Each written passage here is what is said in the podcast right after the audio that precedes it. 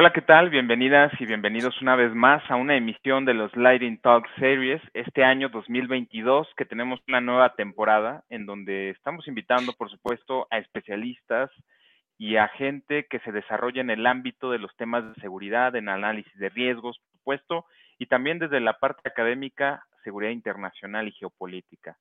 Estoy muy contento, yo soy Jonathan Massa de estar aquí con un gran amigo y colega, el maestro Edgar Vivanco. Bienvenido, Edgar, ¿cómo te encuentras? Muchas gracias, Jonathan. Emocionado de estar aquí, eh, verdaderamente emocionado. Llevaba rato siguiendo tus Lightning Talks y no veía la hora de que me invitaras a mí.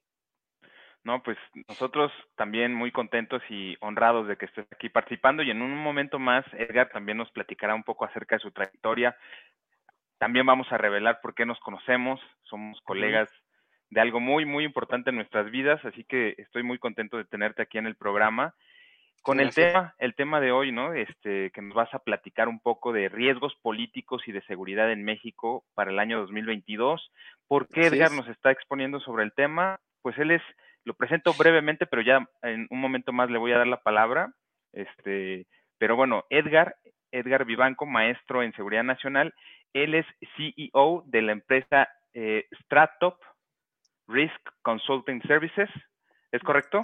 Así es, tengo el privilegio de haber sido elegido entre mis pares para liderar este, este proyecto, este emprendimiento. Eh, pues estamos una empresa bastante nueva, pero con muchas ambiciones y mucha certeza de, eh, del producto que, se entrega y que vamos a seguir entregando. Excelente. Oye, Tri, platícanos un poco antes de entrar en materia de, los riesgos eh, para México. Platícanos un poco acerca de ti, de tu trayectoria, eh, por qué estás metido en este medio tan escabroso de los temas de seguridad, en los temas de análisis de riesgos. Platícanos un poco acerca de ti, por favor. Pues mira, voy a ser muy cliché.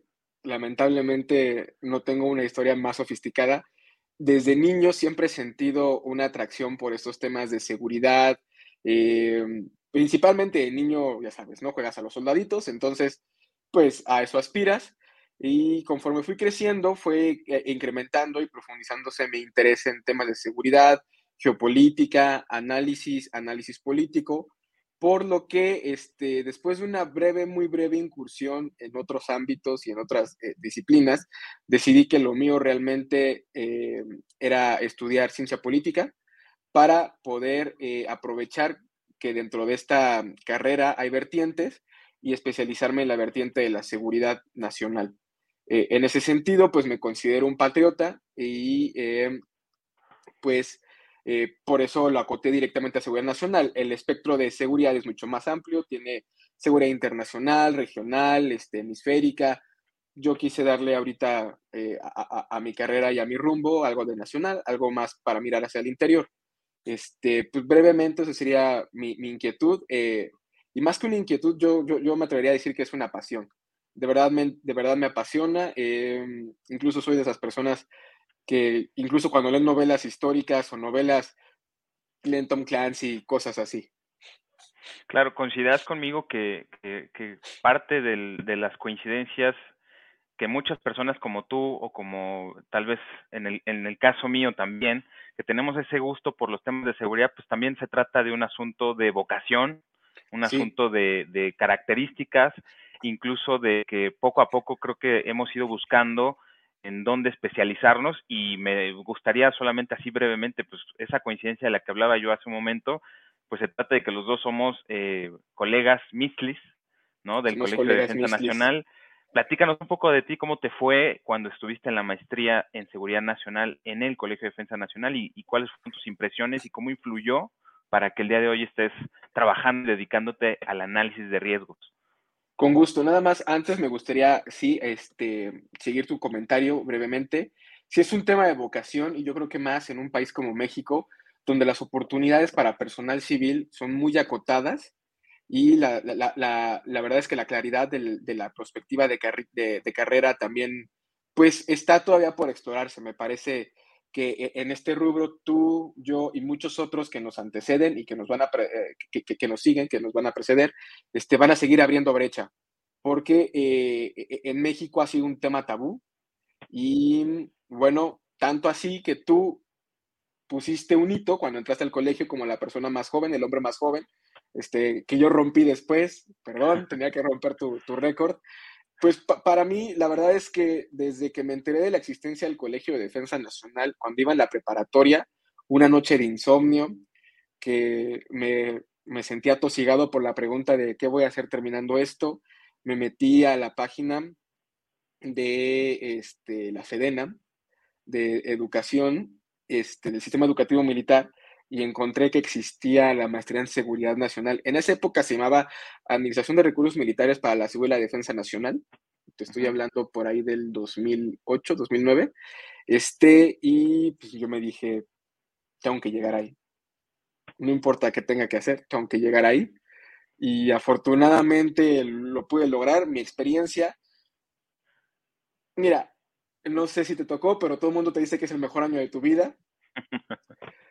Yo no sé, y no porque no lo haya disfrutado, sino porque creo que para mí fue un año de, eh, de mucho crecimiento. El crecimiento no siempre este, en el proceso es satisfactorio, ¿no? Hay cosas que en lo que te adaptas a nuevas mecánicas o adquieres nuevas habilidades o nuevas reflexiones sobre ti y sobre lo que te rodea, pues no necesariamente siempre es placentero, pero este, sí diría que fue un año de mucho crecimiento, fue un año donde me probé, principalmente a mí, de qué estaba hecho, porque es una maestría de alta exigencia.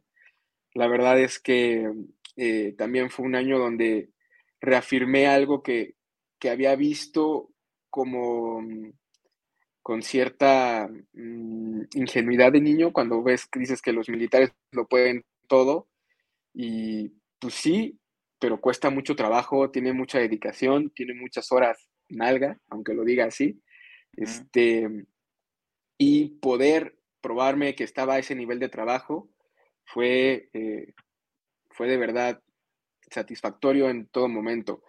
Yo le decía a uno de mis antigüedades que yo ya había ganado con aceptarme, con que me, habían, con que me hubieran aceptado e iba a ganar si me, si me graduaba y pues gané, gané doble. Entonces, este, espero haber eh, respondido a tu pregunta satisfactoriamente. No, pues por supuesto, muchas gracias. Pues yo creo que se resume y, creo que coincidirás conmigo que se necesita voluntad, determinación, eh, mucha constancia y sobre todo también resistencia en el buen sentido de la palabra de lo que es resistir, porque pues es un tramo de nuestras vidas, un año como civiles que compartimos con, un estilo que no, que tal vez no es tan familiar para muchos de nosotros, este, y, que, y que implica ponerse la vara más alta y, tratar de superarse uno mismo, pero que da grande satisfacción. definitivamente no es una maestría que estudias en lo que encuentras trabajo o qué hacer. Es una maestría que entras porque ya sabes lo que quieres hacer y estás decidido hasta la última fibra de tu ser a lograrlo. Sí, de verdad coincido totalmente.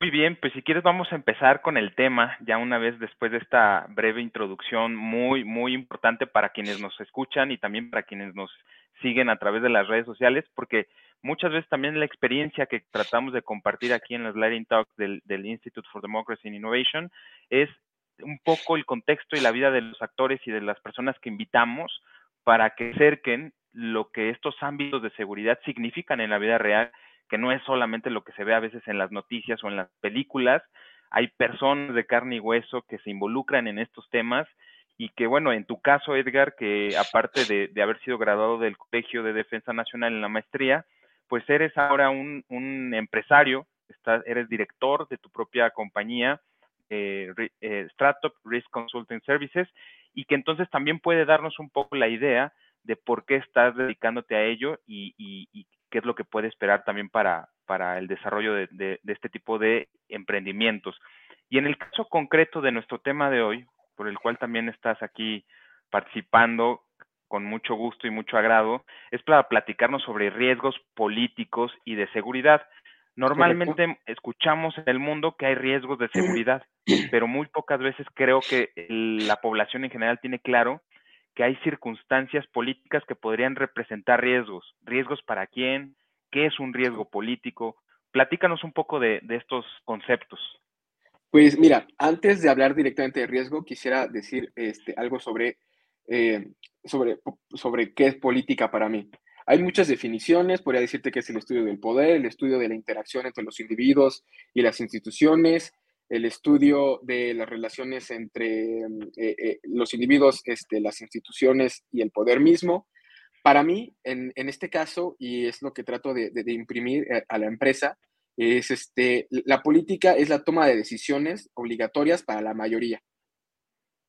Eh, o sea, en ese sentido, cuando hablas de, este, de política, pues eh, eh, el ejemplo que viene a, la cabeza, en mi caso, por la circunstancia que vivimos, pues es el COVID, ¿no? ¿Cómo vamos a enfrentar la pandemia? Es una decisión política que es obligatorio para la mayoría y, este, y es para la mayoría, ¿no? Ahora, riesgo, voy a ser muy doctrinario y te voy a decir que es un antagonismo que implica una condición interna o externa y que puede ser generada por factores políticos, económicos, sociales, de seguridad, por agentes estatales y no estatales, así como por este, em, situaciones este, de, origen natural o antropogénicas y cuya evolución puede ser un impedimento para el, e, sujeto desde el que se observe, ¿no? En este caso, doctrinalmente, pues, es el Estado y su desarrollo nacional, pero llevado a lógicas comerciales, pues son las empresas y el mismo desarrollo de la empresa o sus aspiraciones, objetivos e intereses comerciales de año, del año, del bimestre, del semestre o de a futuro, de su, de su proyección este, de crecimiento a, largo plazo.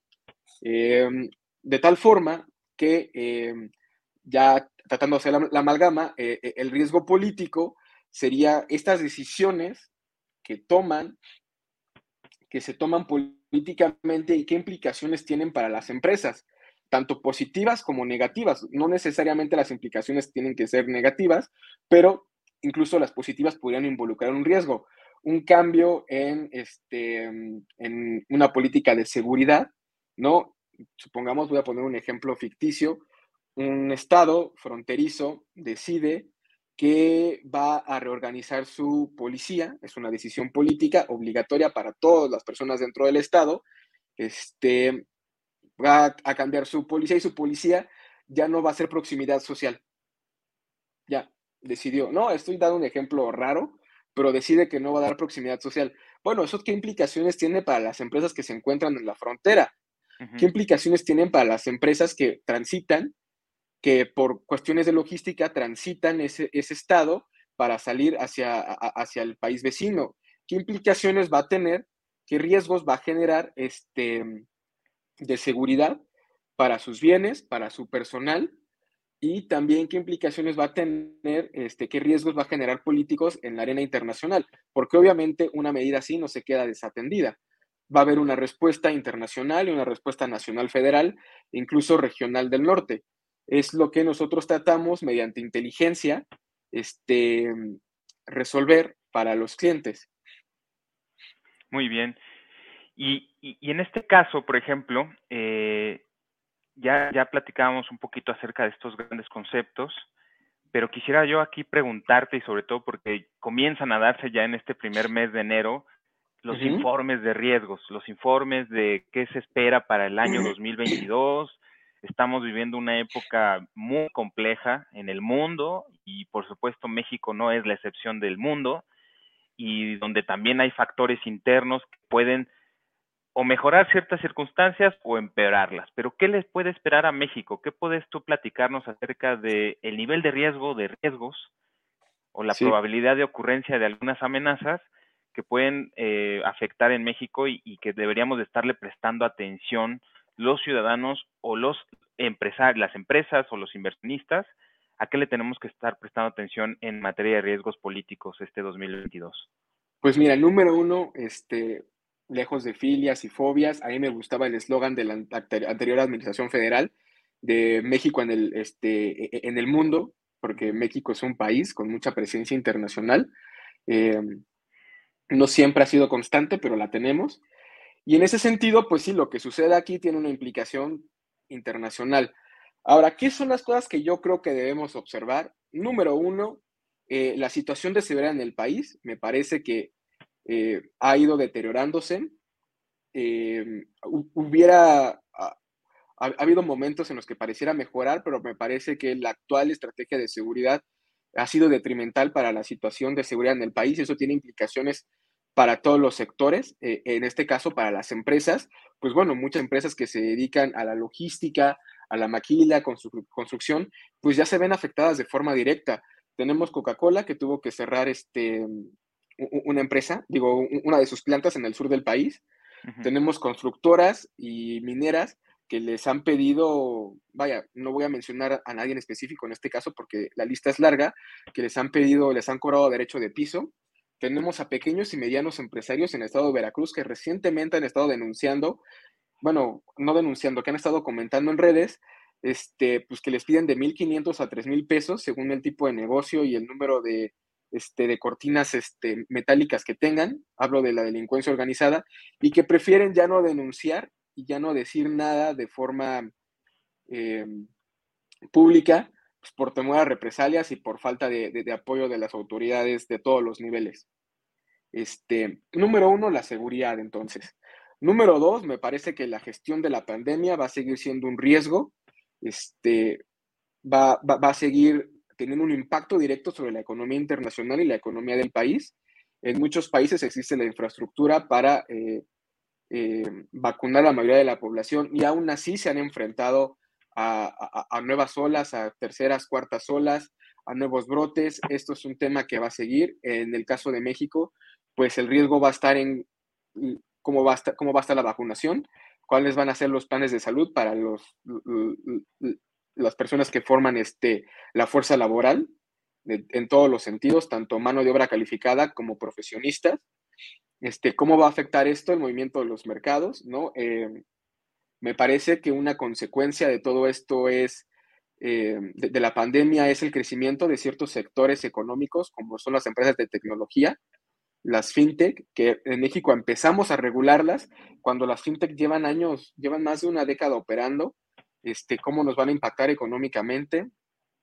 Eh, tenemos otro que está observando, el sector automotriz, que este, en, este, en este año, eh, digo, en estos años de pandemia, pues ha habido movimientos interesantes, ¿no? Tenemos hoy que Tesla vale más que BMW, GMC, Ford, Nissan, este, y no me acuerdo qué otras empresas en el mercado. Eso es algo que observar y también me parece que es una consecuencia de la pandemia. Gestión de la pandemia sigue siendo para mí eh, algo relevante. Hay que estar observando las elecciones intermedias en Estados Unidos. Este, ahí admito que la política eh, de Estados Unidos no es muy fuerte, pero no, no, podemos este, ser omisos al mencionar que lo que sucede en Estados Unidos, en México, va a impactar de forma directa y no es un tema de, de ser conspiracionistas ni que nos hayamos vendido, es un tema geopolítico. Tenemos la frontera o sea, la frontera más grande del país es con Estados Unidos.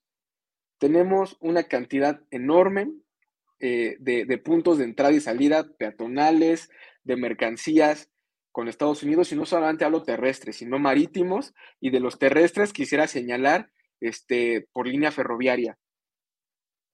Eh, todas las mercancías que entran por el Pacífico al país, por los puertos de Lázaro Cárdenas, de Colima, este, mm, creo que esos son los dos más grandes del Pacífico, van directo por, por, tren hacia la costa este de Estados Unidos, ¿no? Entonces, ver qué implicaciones tiene eso, las elecciones intermedias, cómo van a jugar, este, tiene, tiene relevancia por las declaraciones que hubo en el pasado del presidente Trump y las nuevas declaraciones del presidente Biden que dice no, me quedó muy claro qué quería decir, creo que a ti también tuviste esa duda, de que éramos el patio trasero, pero no es cierto, somos el patio delantero.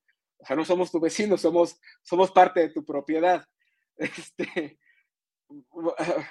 entonces habrá que estar observando eso, las elecciones. Por otro lado, pues tenemos un problema grave que esta administración, este, el partido político del señor presidente prometió resolver y ha dejado creo que bastante insatisfacción, es el aumento de corrupción. La corrupción tiene un impacto para las empresas altísimo, porque empresas nacionales no se pueden certificar internacionalmente porque piden que no se incurran en este tipo de prácticas, tráfico de influencias, corrupción, y pues tenemos un país que lamentablemente cada vez es visto como más corrupto y le agregaría yo como más impune. el aumento de la corrupción, este, las presiones financieras que enfrentamos por la pandemia, como ya lo mencioné, por este reajuste económico que las políticas eh, económicas del presidente han, han, generado. Este, el nombramiento de la nueva candidata a la gobernadora del Banco de México, pues también generó mucha inestabilidad. Si, si no me equivoco, eh, eh, el dólar se disparó en un día 70 centavos arriba de lo que ya estaba, que era algo inédito. Vaya, no había sucedido tan violentamente. Está la misma inflación, que tenemos la, la presión de que Estados Unidos tiene una inflación creciendo muy rápido, cuando eran un país que tenía a veces cero inflación y ellos tenían medidas económicas que propiciara la inflación, ¿no? Este, eso por un lado, de presiones financieras y por otro lado, presiones financieras y políticas de nuevas caravanas migrantes. No es un tema nuevo, pero es un tema que ha ganado mucha presencia desde la administración pasada. Es un tema que no va a parar. Es un tema que este, pues habrá que estar observando porque México, con esta administración, se ha comprometido a muchas cosas y la verdad es que veo muy complicado este, y con altos costos políticos seguir manteniéndolos, este, o sea, seguir siendo una, un país de contención. No hablemos ya de ser este, un tercer país de, estancia. Incluso en algún escenario pudiéramos ya ser país destino. Al ver que es tan complicado llegar a Estados Unidos, y eso va a tener implicaciones pues, para el país, o sea, para el, gobierno, la administración pública y para las empresas, porque eso va a significar cambios, ajustes, este, habría que ver específicamente, pero esos ajustes podrían ser crearles compromisos políticos de captar estos inmigrantes, este, no sé, la aparición o desaparición de incentivos fiscales. Vaya, em, no quisiera decir nada en específico para no jugar aquí a hacer Nostradamus, habría que analizarlo a detalle y por actor y por circunstancia, pero va a tener implicaciones eh, las, las caravanas migrantes. Y otra cosa de, eh, política, de riesgo político, es la debilidad de la oposición. Este, estamos a mitad de, la administración pública actual del presidente Andrés Manuel y la verdad es que en, otras, eh, en otros momentos de la historia del país, ya a, estas alturas teníamos claro quién, quiénes iban a ser este, los que iban a levantar la mano para, para hacer, tratar de ser este, candidatos de su partido Hoy veo todo eso muy nimio, no veo a nadie realmente, yo no veo a nadie con las características, con la fuerza política. Incluso me atrevería a decir que dentro de Morena, aunque ya se han dado los famosos corcholatazos, pues eh, algunas de estas figuras están muy golpeadas o están muy en entredicho. Esos son los riesgos que yo veo, no que no haya, ah, se me olvidaba, uno muy importante, el tema de la ciberseguridad. Muy relevante. Tema de la ciberseguridad. Me parece que aquí también estamos en pañales en el país. Todavía no, es, no arrancamos bien con este tema. Este, México durante la pandemia también nos volvimos un punto este, vital para aquellos que se dedican a la ciberdelincuencia, este, porque de, aquí encontraron una mina de oro, porque no hay, no hay, no hay este, muchas medidas de ciberseguridad, hay muchos Em, hay, muchos usuarios en la red, pero esos mismos usuarios pues están desprotegidos por un completo desconocimiento y las instituciones de ciberseguridad o que tenían cierta trayectoria, pues algunas entraron en este proceso de reincorporarse y me parece, de, reincorporarse a nuevos eh, organismos y me parece que en ese proceso pues perdieron cierta capacidad y operatividad.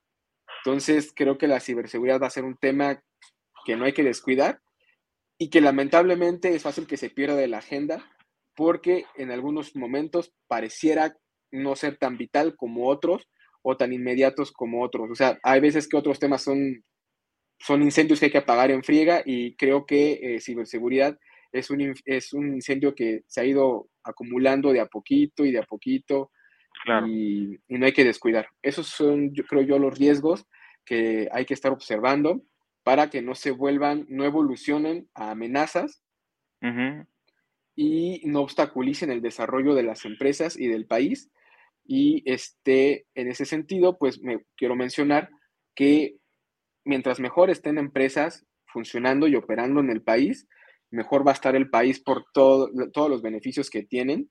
Obviamente habrá que apegarse a regulaciones y habrá que, estas empresas tener ética y no caer en, prácticas este, pues, poco profesionales.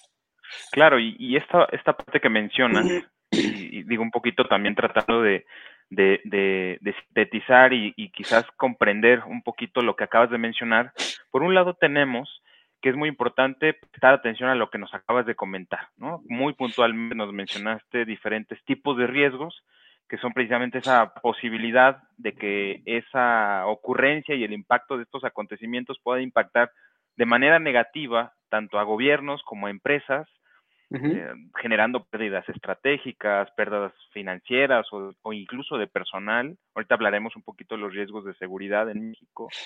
Pero, pero algo que también es muy importante es lo que mencionabas, cómo hay que prestarle atención a lo que está normado en México y, y que también está variando. Por supuesto, por ejemplo, eh, hay una nueva, eh, nuevas reglas en materia fiscal que las empresas tienen que adaptarse nuevamente.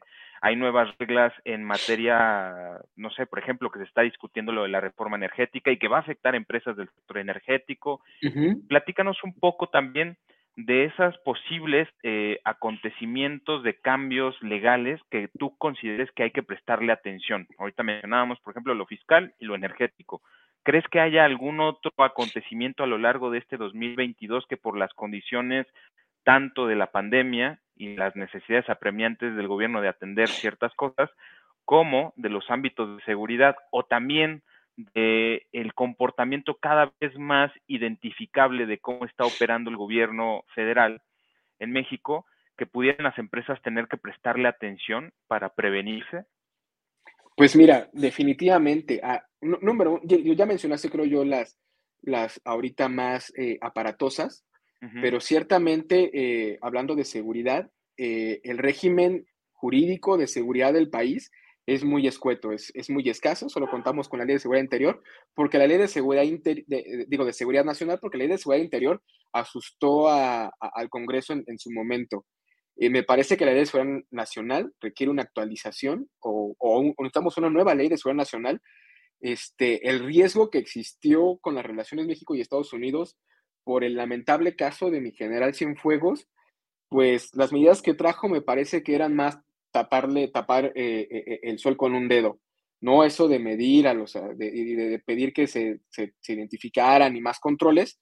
Me parece que incluso ya quedó, este, ya quedó superado hoy por hoy en las relaciones bilaterales. Y entonces, pues eso invita a la reflexión de que necesitamos una nueva ley de seguridad nacional y las que de esta emanen. Por ejemplo, hablando justamente de riesgos de seguridad, una de las empresas, bueno, uno de los sectores este, de la economía con más crecimiento año con año son los de seguridad privada. Y por seguridad privada no hablo ni siquiera de ciberseguridad, hablo de la contratación de escoltas, la contratación de personal que cuide instalaciones, eh, centros comerciales, eh, joyerías, eh, estacionamientos, lo que sea, y blindajes. Vaya, por englobar y por mencionar algunos, son de los que más crece. Y eso es muy llamativo porque me parece, siendo teóricos, que entramos a un dilema de seguridad. Entre más gastemos en seguridad, más gaste la, la, iniciativa privada en seguridad, más inseguro va a estar porque los delincuentes van a encontrar la forma de superar esas medidas de seguridad, ya sea por una forma u otra. Entonces, pues esto va a tener implicaciones. Habrá que estar observando qué sucede con qué discusión hay al respecto de la ley de seguridad nacional. Hay voces constantes que dicen que necesitamos una nueva, principalmente académicos. Me parece que no hay ninguna postura institucional, institucional de nadie. Este, y cuando la haya, hay que observarlo, porque en su momento, cuando la actual ley de seguridad nacional se publicó, pues, digamos, entre comillas, fue repudiada por ciertas instancias federales porque decían que no se les tomó en cuenta para la redacción de la misma y que la misma ley hacía más las veces de una ley orgánica que una ley de seguridad nacional. Habrá que estarlo observando. Este, también otra cosa que yo creo que hay que estar muy al pendiente de materia, en materia jurídica, pero más internacional, es la demanda que, que, pusimos este, en Estados Unidos por el tema de control de armas, más allá de si estuvo bien o estuvo mal, habrá que estarlo observando. No hay que olvidar que el lobbying de, armas en Estados Unidos es fuerte. Me parece que el más fuerte. es más fuerte que el del sector automovilista. Y creo que el lobbying mexicano no está tan fuerte y no es y, eh, eh, la, imagen este, internacional ha estado un poco vapuleada últimamente por ciertos eventos, entonces puede que perdamos fuerza política para, un, para algo legal. Me parece que eso es lo que habrá que estar observando. Ahora, yéndome un poquito más a futuro, saltándome, terminando esos tres años, habrá que estar observando si la Guardia Nacional se mantiene o, no, o, o desaparece. Legalmente los cambios, vaya, e, e, el cambio e, jurídico de, su existencia va, va, a tener implicaciones en materia de seguridad importantes para todos, para el Estado y para las empresas. Porque entonces, esta fuerza intermedia, que no es fuerza intermedia, que es policía de proximidad, ¿qué va a hacer? Todos los elementos que van a hacer. Si ya, si ya se han dicho este, por parte de sus respectivos mandos que se van a quedar ahí, ¿qué van a hacer si desaparecen? Los van a reabsorber como sucedió con el Estado Mayor y eso a su vez tiene implicaciones e inercias para los estados. Hay estados que mediante la presencia de la Guardia Nacional han resuelto problemas de seguridad, como pues me parece este, que ahora Zacatecas, ¿no? Eh, ha requerido más de la Guardia Nacional, igual que Michoacán, y los frutos se han estado recogiendo de forma paulatina, pero ahí están. Se han estado este, calmando, pues habrá, habrá que observar la permanencia de la Guardia Nacional y esto qué va a significar. Este, también habrá, creo yo, que estar observando cambios dentro de tres años de la nueva miscelánea fiscal. Este, y, y, porque supongamos que entra alguien de la oposición o alguien del partido del presidente, pero con una postura menos radical en estos temas de, miscelánea fiscal y política energética, pues va a tener implicaciones nuevas. Y yo creo que un tema, y siendo reiterativo y siguiendo la temática de tu programa, que no hay que dejar del tintero, es la política este, nacional de ciberseguridad. No se ha actualizado desde el gobierno del, del expresidente Peña Nieto, no le veo que se vaya a actualizar en esta administración, pero no hay que dejarla de lado, porque la política, me parece, se adelanta en términos de existencia y, em, em, fundamentación, porque no existe una ley de ciberseguridad, porque, y vuelvo a ser reiterativo, porque la ley de seguridad nacional no lo permite. La ley de seguridad nacional no da lugar a que manden nuevas leyes de esta misma, siendo muy doctrinarios, ¿no? O sea, de la ley de seguridad nacional debemos tener una ley de defensa nacional, una ley de seguridad interior, a su vez una ley de seguridad pública, una ley de ciberseguridad y de ahí este, en adelante, ¿no? Para el real. Y las leyes reglamentarias y leyes específicas y políticas, y no tenemos nada de eso. Entonces, eso me parece que es un riesgo que hay que estar pendiente, jurídico, y que no hay que dejar este, vaya, no hay que caer en este estereotipo de, ay, mañana lo veo. Hay que estar observando de una vez. Claro. Y por otro lado, eh, estimado Edgar, ¿Tú qué opinas también acerca de los riesgos de seguridad? Por ejemplo, estamos viendo hoy en día que el precio del limón, y podría parecer algún asunto menor, pero se está disparando porque precisamente... Por la delincuencia. por la delincuencia organizada, por los efectos de la delincuencia en los estados productores, por ejemplo, de limón, o cómo algunos productos se encarecen aparte de la situación de la, de la, de la inflación global y que también afecta en México, por rutas, las rutas de transporte, las rutas de logística de productos que se tienen que trasladar desde los puertos cuando vienen, llegan del exterior y tienen que estar siendo transportados vía carretera o vía eh, el tren, digamos trenes de carga, y los problemas que representan los conflictos, ya sea sociales, eh, ya tuvimos el año pasado y creo que reiteradamente en otros años, bloqueos carreteros, bloqueos de vías de tren por parte de grupos sociales, el crimen organizado tomando rutas, la extorsión, etcétera. Pues bueno, ¿qué, puedes platicarnos de esto? Déjame te digo que lo del limón, este, sí, parece de risa, ¿no? El limón está más caro por culpa de la delincuencia, no es de risa, es de, vergüenza. Este, pero no es la primera vez que tenemos un, un, bien que se encarece por culpa de la delincuencia organizada. Les recuerdo a todos, al inicio de, esta, de este sexenio, la gasolina tuvo desabasto y se encareció porque en una decisión política de combatir al huachicol, que es una actividad eh, de la delincuencia organizada, pues dejó de haber este eh, abastecimiento por vía de, este, de los oleoductos. Eso fue un impacto directo que nos, nos distrajimos, me, incluyo, en pensando que era una medida, un berrinche político, cuando la realidad es que en eso hay que concederle al presidente. La delincuencia ya había encontrado una mina de oro, una mina de, diamantes ahí, ¿no? La cantidad de dinero que, que, ganan y que ganaban en ese momento, pues era, e, e, e, era insostenible, era alarmante. Entonces, eh, sí, pues me, me, a mí lo que me llama la atención es que no se le dé un seguimiento constante a qué cosas de la delincuencia organizada le pega a sectores económicos. Lo mencionamos o sea, en, redes sociales, en noticias, se menciona de forma mm, nimia, pero la verdad es que el turismo está muy golpeado por parte de la delincuencia organizada. México, por parte de Estados Unidos, que año con año lanza su lista de, países, o sea, con, como con semáforos, pues México tiene, este, tiene semáforo este, de hay que tener cuidado y que si no hay que viajar, pues mejor no viajen.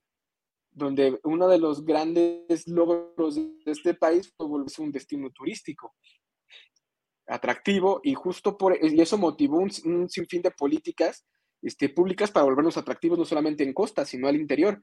La iniciativa de Pueblos Mágicos es parte de eso, ¿no? De que se vio un atractivo y me parece que el turismo va a seguir dando de que, eh, o sea, va, a seguir generando insumos importantes para, para, para el país y para los estados de la República.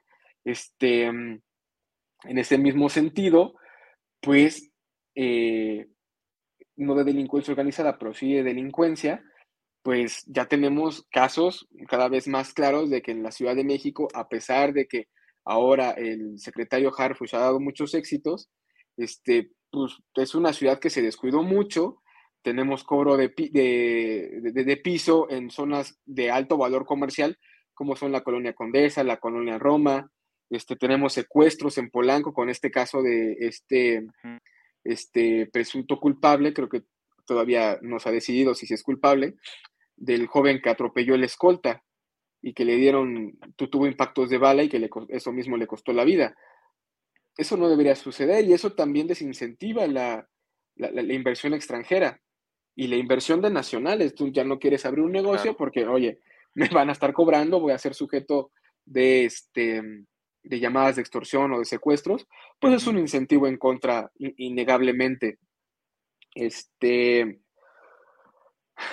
en cuanto a temas, eh, Lázaro Cárdenas el tren que sale justamente de la terminal de Lázaro Cárdenas ha sido tomado sin fin de veces, tanto por la delincuencia organizada como por grupos de maestros.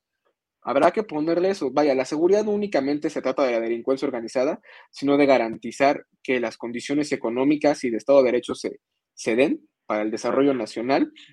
Y pues ahí ha estado pues, bastante mal. Y, ahora que mencionas el tema, en este caso específico del puerto de Lázaro Cárdenas y en general, podríamos decir, de los puertos mexicanos, también hay riesgos marítimos en México y que afectan el desarrollo económico del país y por supuesto también de las empresas que tienen actividades económicas marítimas.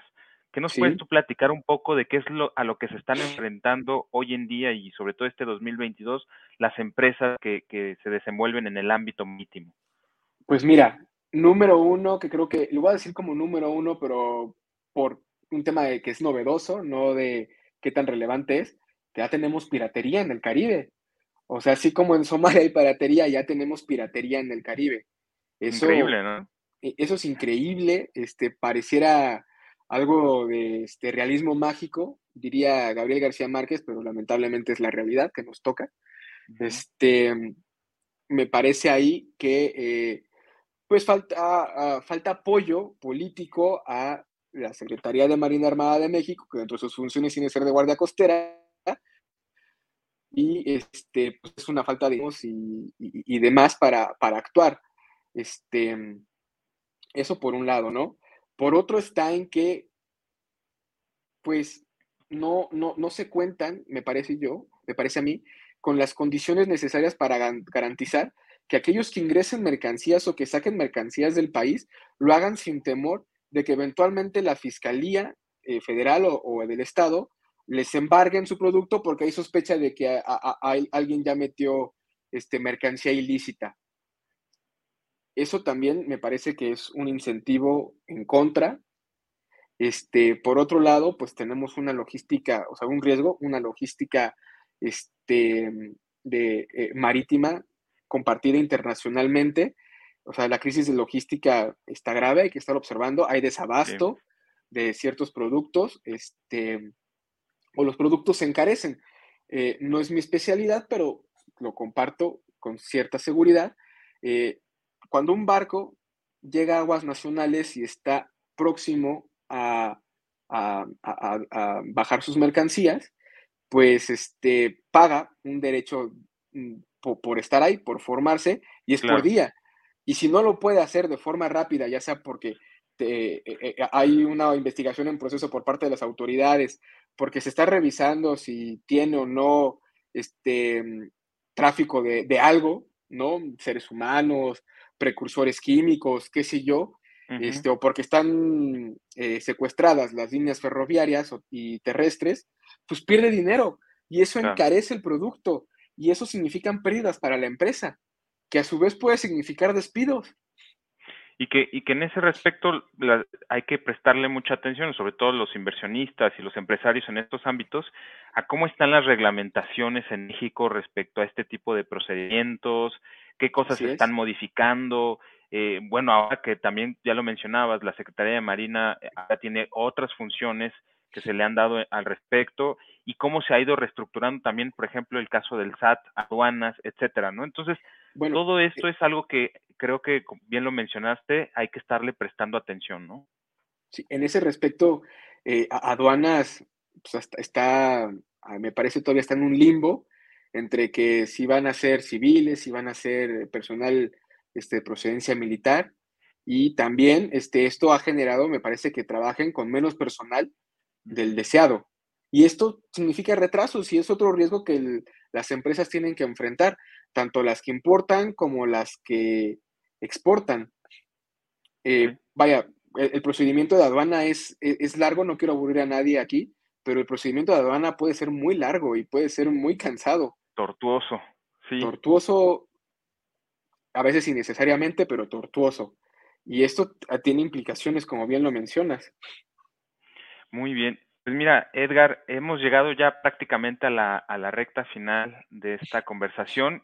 Por favor, si puedes tú también eh, compartirnos eh, a grandes rasgos para finalizar, si te parece bien, qué tipo de servicios estás ofreciendo a través de Startup Risk Consulting Services y cómo también pueden ser contactados eh, las personas que estén interesadas?